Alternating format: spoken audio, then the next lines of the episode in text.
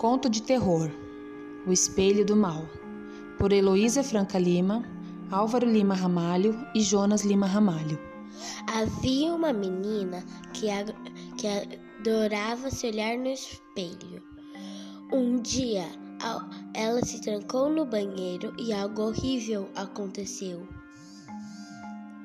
Um dia ela se olhou no espelho, então ela viu uma coisa diferente. Então ela tocou no espelho e algo horrível aconteceu. Aí ela ficou presa no espelho e foi assim que surgiu a lenda da loira do banheiro.